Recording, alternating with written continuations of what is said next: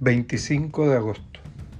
El trabajo es la condición de la existencia en el mundo material.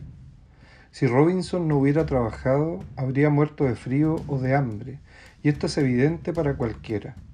Por consiguiente, el trabajo también es la condición necesaria para la vida espiritual, pero no toda la gente lo ve con claridad, aunque es tan obvio como la necesidad del trabajo físico para el cuerpo.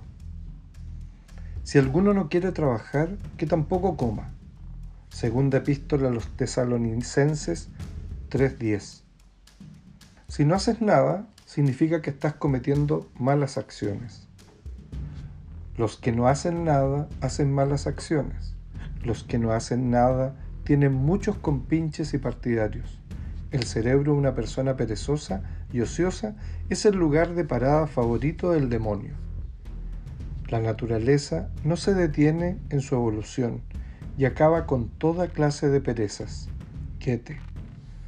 Nunca deberías avergonzarte de ningún trabajo, incluso de los más bajos y sucios, sino que solo deberías avergonzarte del estado moral más sucio, la pereza de tu cuerpo, que es el resultado necesario del aprovechamiento del trabajo ajeno.